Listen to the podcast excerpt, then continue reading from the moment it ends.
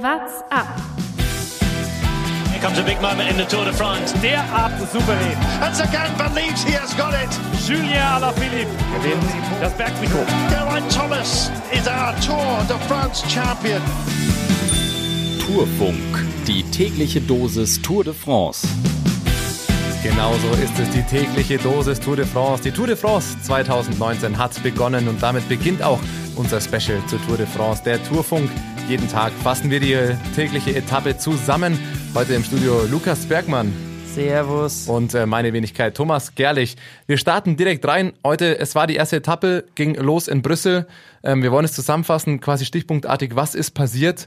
Es ging los, direkt eine Ausreißerattacke zu Beginn. Vier Leute sind vorne weggezogen. Vor allem mit äh, Greg van Avermaet, das ist der bekannteste aus dieser Ausreißergruppe, der hat sich dann auch das Bergtrikot geholt. Danach äh, ähm, Esbora wieder rangefahren, Für wollte unbedingt, unbedingt die Sprintwertung, dass Sagan die gleich gewinnt. Dann absolut hektisches Rennen, äh, zwei größere Stürze, einmal in den Vogelsang verwickelt war Fotofinish. und äh, Grönewegen natürlich und dann das Fotofinish. Äh, wahnsinnig knappe Entscheidung zwischen Teunissen und Sagan und tatsächlich Teunissen, der Holländer hat's gemacht und damit äh, ist ein Holländer im gelben Trikot. Ja, es ist schon wahnsinnig viel passiert am ersten Tag. Also kein lockeres Antasten oder so, sondern sehr schnelles, sehr nervöses Rennen mit super spannendem Finish. Bevor wir das gleich von vorne aufrollen und äh, detailliert drüber sprechen und euch erzählen, was passiert ist, wollen wir noch einmal auch kurz schauen, was denn sonst so passiert, was denn außenrum passiert. Ja, ganz wichtig äh, ist natürlich bei der Tour de France auch immer ein bisschen die Kultur, dass auf einmal so mitten in die Etappe rein äh, mir so ein Florian Nass oder wer auch sonst immer gerade kommentiert, äh, auf einmal ein bisschen äh, kulturelle Geschichte auch ein bisschen näher bringt. Und das gehört irgendwie zur Tour de France dazu, deswegen muss das auch in diesem Podcast seinen Platz haben. Und da wir ja in Brüssel sind im Moment mit dem Grand Depart, haben wir uns heute das Bier vorgenommen. Besser gesagt du, Thomas. Der Blick übers Lenkerband. Das Wanderwelde-Gesetz 1919 gilt als Hauptgrund für die Vielfalt belgischer Biersorten. Das Gesetz besagte nämlich, dass der Verkauf von Spirituosen in Bars verboten wird. Die Belgier waren aber clever und haben einfach den Alkoholgehalt im Bier erhöht. So wurde das berühmte belgische Starkbier erfunden. Mehr als 1000 eigene Biervarianten gibt es in Belgien und seit 2016 ist es auch UNESCO-Weltkulturerbe. Die Bierkultur ist in Belgien ähnlich ausgeprägt wie die Begeisterung für Radsport. Dazu eine Portion belgische Pommes mit passender Soße. Fertig das Malle des kultivierten Genießers. Jetzt habe ich Durst. Ich habe Hunger. Haben wir uns ja schon geeinigt. Also, das äh, gibt es dort zu sehen. Das war der Blick über das Lenkerband. Aber jetzt wollen wir noch den Blick auch direkt wieder aufs Sportliche richten und das Ganze von vorne aufrollen. Ja, es ging los mit der Präsentation ähm, und quasi der, der feierlichen Eröffnung der Tour de France. Am Anfang recht locker, aber sobald die Fahne zum Start, zum wirklichen ernsten Start geschwenkt wurde, ging es direkt los. Ja, hat man natürlich wieder gesehen. Die kleineren Teams ähm, zum Start der Tour de France wissen ganz genau, äh, an dem Samstag, da schaut die ganze Radsportwelt zu. Ähm, da will man sich vorne zeigen. Deswegen kein Wunder, dass da dann äh, Kofidis vorne fährt oder Vanti, Vanti Gobert einen Fahrer vorschickt. Äh, in dem Fall auch Katjuscha, die bei der Tour eben auch nicht so die hohen Karten haben. Ähm, und es ging natürlich auch um dieses Bergtrikot heute. Da hatten die kleineren Fahrer dann natürlich ein bisschen Pech, dass mit Greg van Avermaet einfach ein überragender äh, Fahrer da mit vorne drin war. Er hat sich wieder in, in starker Form gezeigt und sich gleich dieses Bergtrikot gesichert.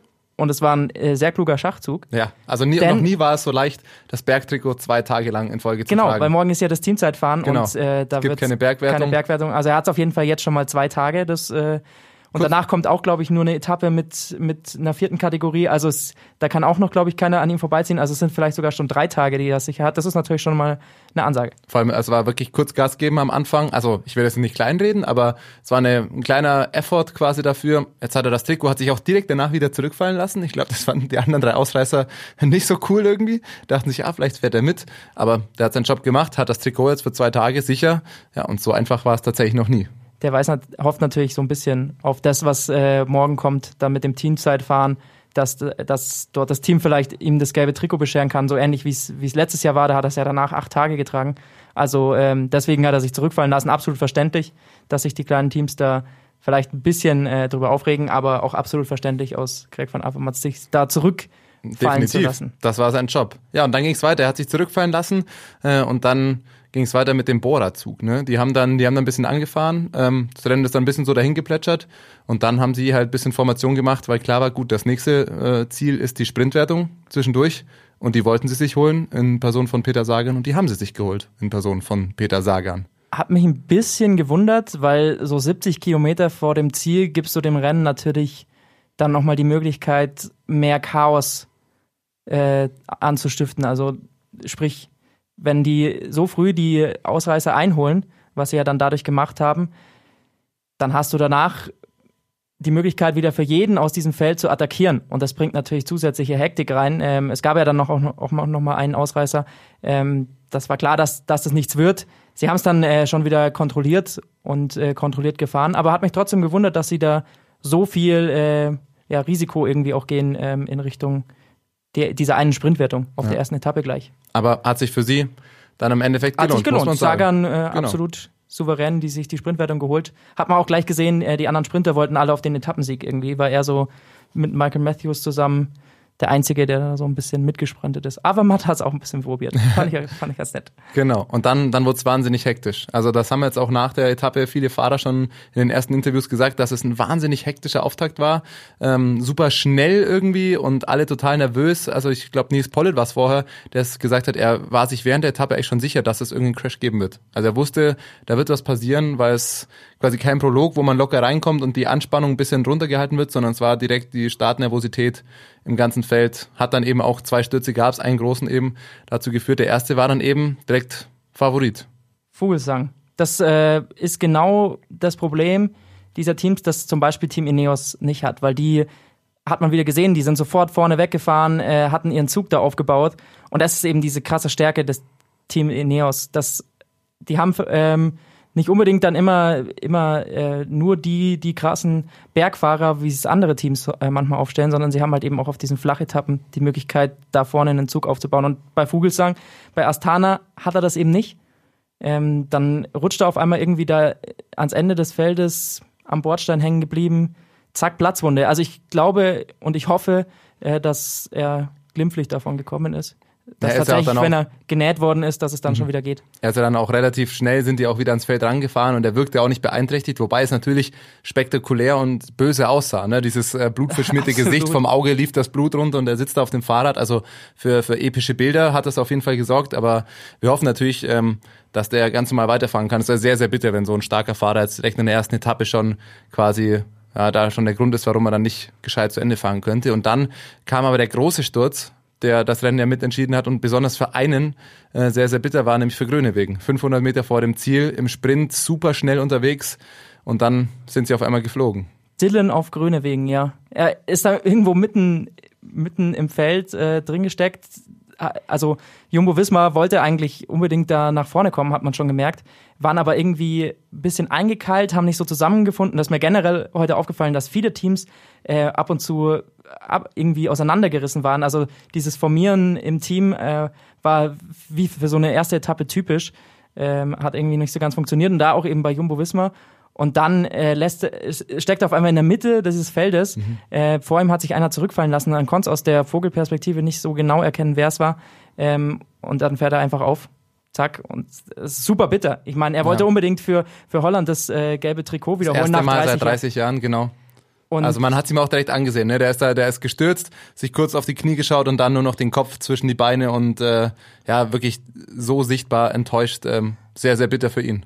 Sehr, sehr bitter für ihn persönlich. Und ich glaube, er hat in dem Moment auch das Gefühl gehabt, er hat das Team im Stich gelassen, dass er dann natürlich so einen starken Teamkollegen hat, Teunissen, der dann trotzdem für Jumbo Wismar und auch für Holland das gelbe Trikot holt. Äh, Wahnsinnsgeschichte ist, auch. Ist, ist eine Wahnsinnsgeschichte. Und ich glaube, äh, dass äh, Grönewegen dann doch äh, ein bisschen ruhiger schläft heute Nacht mit dem Wissen, okay, das Team hat trotzdem das gelbe Trikot. Genau, da ging es dann nämlich zum Zielspin, weil das war wirklich, es war Fotofinish, man konnte es äh, wirklich, wir haben es glaube ich selber eine Minute warten müssen ähm, nach der Etappe, bis der Sieger wirklich feststand, weil das ja so knapp war. Sagan ist dann irgendwann rausgefahren, war lange irgendwie noch in Führung und äh, Teunissen hat sich da irgendwie ganz, ganz knapp rangekämpft und halt war am Ende, also das waren ja Millimeter, äh, die der mit seinem Vorderrad das noch nach vorne gestreckt hat ins Ziel, um dann äh, an, an Peter Sager noch vorbeizufahren. Also super spannendes Finish auf jeden Fall. Erstmal Wahnsinn, was da auch davor schon abgegangen ist, wie viele Ellenbogen es gab. Also Sagan hat da äh, ordentlich mit seinem Ellenbogen äh, gearbeitet. Ich, irgendein Katjuscha-Fahrer, war es Nils, Nils Pollitt? Rick Zabel, glaube ich, war da schon weg, ist da fast in die Bande gekracht. Da hätte es fast noch äh, ein, zwei weitere Äh, Crashs gegeben. Emirates ja. war auch mal ganz nah an der Bande. Da Ähm, war viel Schulterkontakt. Das da war, sehr, sehr eng. Das war verdammt eng. Ähm, und dann auch Youn, der auf einmal dann noch Viviani so zur Seite drückt äh, Mhm. und sich da den dritten Platz holt, aber in die Lücke zwischen Sagan und Teunissen nicht durchkommt. Also da die Straße war so breit, aber trotzdem hat sich alles da irgendwie auf der rechten Seite äh, abgespielt. Sehr hektisch. Also ein seltsamer Absolut. Sprint, irgendwie wusste ich auch nicht, es war kein klassischer Sprint. Die haben irgendwie auch so spät angefangen sprinten, war ein bisschen seltsames Rennen. Ich glaube, wie gesagt, weil alle auch noch ein bisschen nervös waren. Also es haben, äh, wir haben ein paar Interviews jetzt schon gesehen. Wir zeichnen das ja relativ zeitnah nach der Etappe auf. Ähm, und da haben zwei der Fahrer auch echt schon gesagt, dass es total komische Stimmung war, auch heute im Feld. Also super nervös, angespannt alle.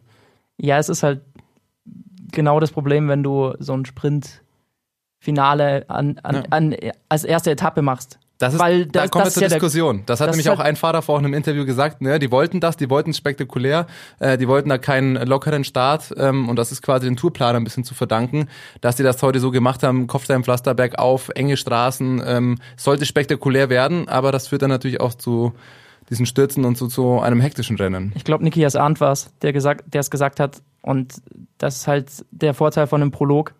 Ähm, das nimmt einfach den Druck raus, da fährt, fährt jeder dann äh, für sich selbst so ein Zeitfahren.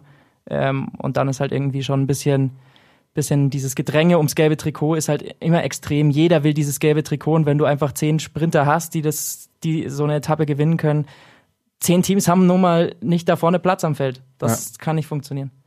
Ja, das war dann die erste Etappe. Kommen wir doch auch, äh, können wir doch direkt mal einordnen. Wir haben nämlich noch eine weitere Rubrik, ähm, die das Ganze sportlich ähm, erklären soll, so quasi Gewinner und Verlierer. Und das sind bei uns die Ausreißer und Ausrutscher. Und da hören wir doch gleich mal, wer ist das heute geworden? Ausreißer und Ausrutscher. In dieser Kategorie ähm, geht es nicht immer nur um diesen klassischen Gewinner, der es heute natürlich Teunissen wäre, sondern wir suchen uns so ein bisschen die, die Randstories raus. Und für mich äh, heute der Gewinner des Tages, Teamzusammenhalt bei Quickstep. Das also, war Wahnsinn. Das äh, hat mich Geile Story. über, überrascht, dass ich das gesehen habe. Julia Alaphilippe geht zurück ans äh, Teamfahrzeug, weil, die, weil der Rest gerade damit beschäftigt ist, Viviani zu beschützen. Und äh, Alaphilippe, der steckt sich da die, die Flaschen noch und nöcher in sein Trikot Das war geil. und bringt für so all sieben, seine acht Flaschen Reißverschluss auf und hier noch eine und am Rücken hat noch eine reingepasst. Äh, und bringt er für sein ganzes Team. Das Alaphilippe, das ist der Teamkapitän, also das ist äh, der stärkste Fahrer in diesem, diesem Team im Moment. Also der wird wahrscheinlich wieder aufs Bergtrikot gehen, vielleicht ein paar Etappensiege holen. Und der ist danach auch ewig noch im Wind gefahren, hat noch äh, ewig Anfahrer gemacht. Also das ist äh, tatsächlich sehr interessant zu sehen, dass da auch so ein, so ein Teamkapitän komplett ackert. Das Ja. äh, ist für mich deswegen der Teamzusammenhalt bei Quickstep heute der Gewinner. Nee, der Ausreißer. Ausreißer. Ausreißer ist der Ja. So, dann fügt auch gleich hinzu, was war denn der Ausrutscher? Das war nicht, auch nicht ganz sportlicher Natur. Nee, das äh, war tatsächlich das Fernsehbild. Was ist da am Anfang passiert? Stichwort Weißabgleich. Also an dieser Mauer äh, von Gerardsbergen wo, mit, mit dem Kopfsteinpflaster, das waren super geile Bilder, was die Zuschauer angeht. Aber habt ihr, also zumindest hier auf meinem Bildschirm sah das sehr seltsam aus. Äh, komplett Sättigung überdreht. Orangene äh, Trikots waren auf einmal pink. äh, also es war wirklich, das sah, sah aus wie Jeder bei hatte einem, einen hochroten Kopf. Ja, das war wirklich so Instagram-Filter drei, drei Stufen zu viel. Ja. Also so Genau so jemand, der zum ersten Mal Instagram ausprobiert und sich denkt, Mensch, das sieht echt cool aus.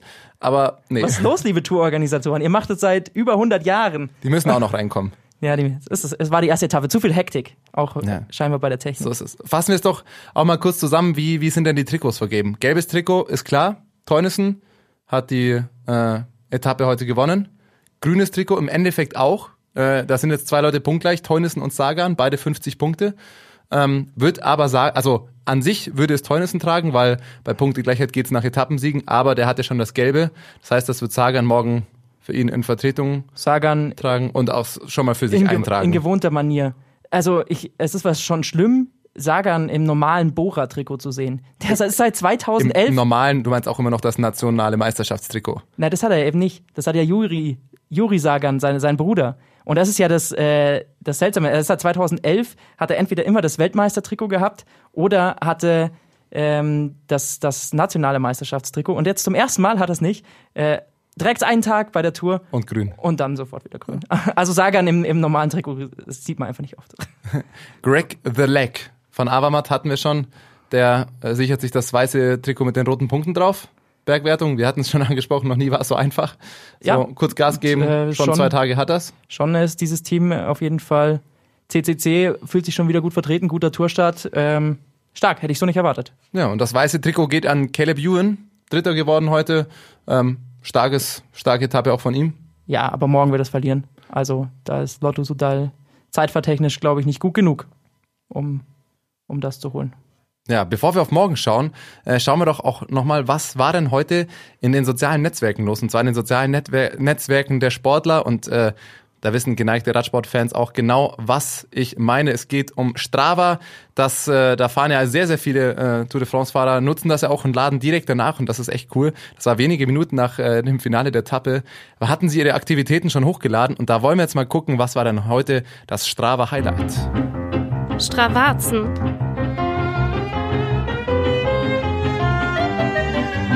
Es Ja. gibt eigentlich nur, nur einen Punkt, den man sich bei dieser Etappe da raussuchen Genau. kann und das war die Mauer von Gerardsbergen. Wahnsinn. Auf Strava wahnsinniges Brett. Mur van Gerardsbergen. Ähm, das Segment heißt so, ähm, das ist ein Abschnitt 1,08 Kilometer lang, durchschnittliche Steigung 8%, hat aber in der Spitze bis zu 20%. Also ist schon ein steiles Brett äh, und war heute ganz spannend zu sehen, ähm, weil ich habe hier gerade mal die Bestenliste vor mir. Da ist wirklich der, naja, Warren Bagil, da sind einige bekannte Namen dabei. Ähm, Markus Burkhardt heute auf Platz 3, Oliver Nasen auf Platz 5, Wort von Art auf Platz 6. Die haben alle eine ungefähr ähnliche Zeit, aber wer da vorne äh, mit ja, sich das Segment heute geholt hat mit neun Sekunden Vorsprung, war Xandro Moiris. Jetzt nicht der ganz große Name, aber der war eben in dieser Ausreißergruppe dabei. Genau, Diese vier Fahrer, die davor gefahren sind und hat dann äh, die Bergwertung knapp verloren. Ich bin gespannt, ob äh, Van Avermaet auch noch äh, was hochlädt, weil dann bin ich mir sicher, dass er der Gewinner des Dann Tages wird. Aber den die sind geholt, ja. eben da vorne zu viert drum gesprintet und äh, er ist jetzt scheinbar der Schnellste gewesen, der es hochgeladen hat. Und äh, deshalb ist er da aktuell äh, vorne, aber das sind schon äh, sehr starke Werte an, an, diesem, an diesem Brett. Der war ja irre steil, dieser Anstieg. Absolut. Also ein geiles Segment, äh, da kann man durchaus mal hochbrettern. Ähm, aber er hat nicht den All-Time-Record quasi geholt auf diesem Segment. Das hat nämlich Magnus Kort Nielsen. Dieses Jahr bei der Flandern-Rundfahrt war er drei Sekunden schneller. Wie viel Watt? Wir wollen Wattzahlen hören. 510. Tritt er da hoch, äh, Durchschnittsgeschwindigkeit von 23,1 km/h, WAM, also die virtuellen Höhenmeter pro Stunde, 1825. Das sind Zahlen. Also jeder, der selber? Strava nutzt oder das selber fährt, das ist geil. Wie steil? Ja, 8% Steigung durchschnittlich. Und die steilste Stelle? An die 20% An Prozent. die 20 Prozent. Ja, da würden wir schieben vielleicht. Ja, Oder im definitiv. kleinsten Gang mit 3 km/h da hochkriechen. Wie gesagt, Bei Durchschnitts... Kopfsteinpflaster auch noch.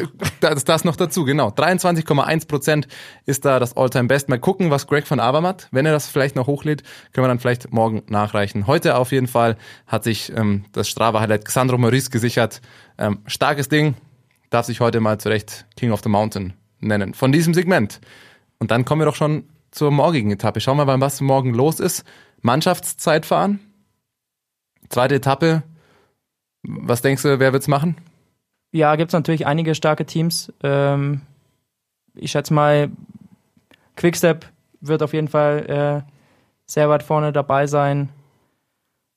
Ja, ich kann mir schon vorstellen, CCC hat letztes Jahr gezeigt, dass ihnen dieses Mannschaftszeitfahren liegt. Damals noch als BMC, da hatten sie natürlich auch noch ein bisschen andere Leute dabei als dieses Jahr. Aber Greg van Avermaet ist da auch schon, schon starker.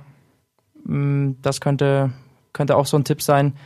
Ich kann, kann man immer äh, ja, schwierig einschätzen, wer da, wer da kompletter Favorit ist. Ähm, Toni Martin wird natürlich versuchen, irgendwie dieses gelbe Trikot für sein, sein Team ähm, äh, zu halten. Also, dass äh, NL Jumbo da das hält, ist auch möglich, weil sie mit, mit Toni Martin einen starken haben. Kommt ein bisschen drauf an, äh, welches Team sich da am, am besten findet, aber ich glaube, das sind so, sind so die Namen. Also könnte schon noch sein, dass äh, Lotto NL Jumbo das, das Trikot halten kann. Ja. Ich weiß es nicht. Vielleicht auch Quickstep, Ich baue so ein bisschen auf Toni Martin. Weißt du warum?